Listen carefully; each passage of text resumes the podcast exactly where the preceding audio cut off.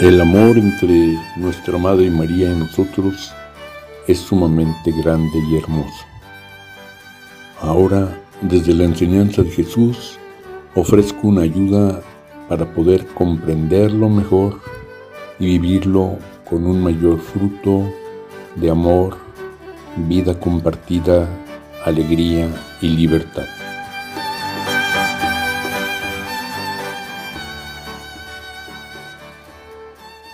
Hay muchas devociones dirigidas a nuestra Madre María.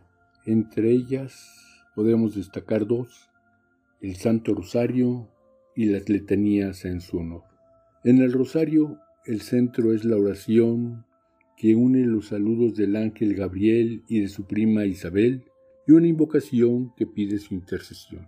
En las letanías también la invocamos con una serie de nombres que por una parte la alaban y por otra nos invitan a la confianza. Son dos aspectos relevantes de la oración.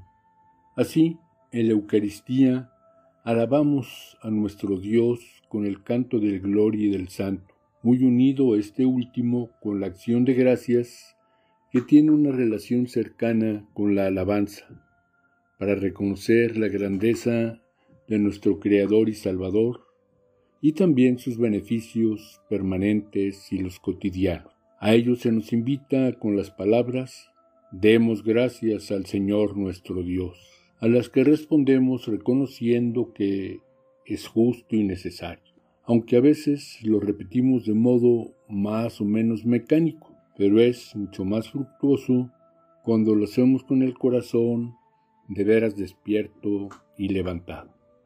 Y en las letanías alabamos a nuestra Madre María, reconociendo los dones que Dios le ha regalado y su importante desempeño en nuestra historia de salvación.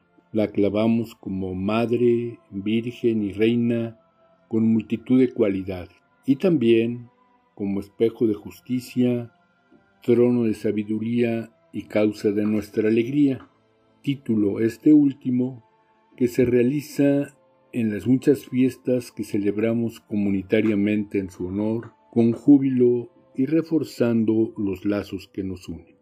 Y luego también ese otro aspecto de la oración al que acudimos con tanta frecuencia y preocupación, rogando su ayuda ante tantas necesidades que nos agobian, y la llamamos salud de los enfermos, refugio de los pecadores, consuelo de los afligidos, auxilio de los cristianos. Nombres que nos evocan la experiencia que tantas veces hemos tenido de su acompañamiento maternal lleno de cariño y fortaleza.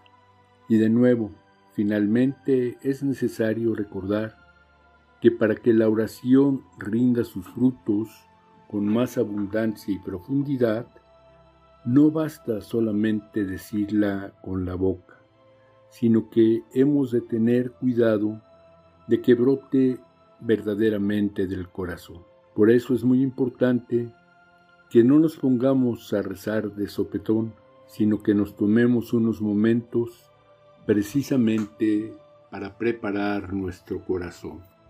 Jesús nos enseña que es eh, muy importante hacer oración, pero par de cosas que aclarar. No es que Dios necesite nuestras oraciones. A veces así se enfoca, como en el canto Vamos niños al sagrario, que Jesús llorando está. No es cierto, Jesús no llora en el sagrario. Llora en muchos niños, niñas y otras personas que lloran y ahí quiere que lo consolemos. Somos nosotros los que necesitamos ir al sagrario para que Jesús nos enseñe a ser generosos, para que nos fortalezca. Somos nosotros los que necesitamos la oración también para agradecer y fortalecer nuestra esperanza. E igualmente hay que tener cuidado de que la oración no sea simplemente una fórmula que repetimos con la boca, ayuda que entendamos lo que estamos diciendo, pero mucho más que verdaderamente brote del corazón. Lo podemos comparar con los diversos tipos de saludos en nuestra vida ordinaria. Hay algunos forzados que tienen todas las trazas del fingimiento. Hay otros mecánicos que no saben a nada. Hay saludos amables que nos dan alegría y saludos llenos de cariño que verdaderamente nos confortan. Igualmente en la oración, o sea, nuestro diálogo sea con Dios o con nuestra Madre María, tenemos que tener cuidado para que verdaderamente le sea agradable a nuestra Madre y provechoso para nosotros. Y así, volviendo a estas devociones del rosario y de las letanías, es bueno que las dirijamos a nuestra Madre María, personalmente, en familia, en comunidad más amplia. Pero sería muy conveniente que revisáramos de vez en cuando si es verdaderamente de corazón que lo estamos haciendo, si le expresamos nuestro cariño y gratitud, si la alabamos por su grandeza, si le pedimos de corazón que nos ayude y estamos dispuestos a poner lo que está de nuestra parte para realizar aquello que estamos necesitando. Igualmente, si hay unión, comunión, lazos verdaderos con la familia o la comunidad con la que estamos haciendo nuestro rosario, nuestras letanías. Igualmente, cuando le cantamos hermosos cantos, aunque de ordinario los cantos suelen ser más verdaderos.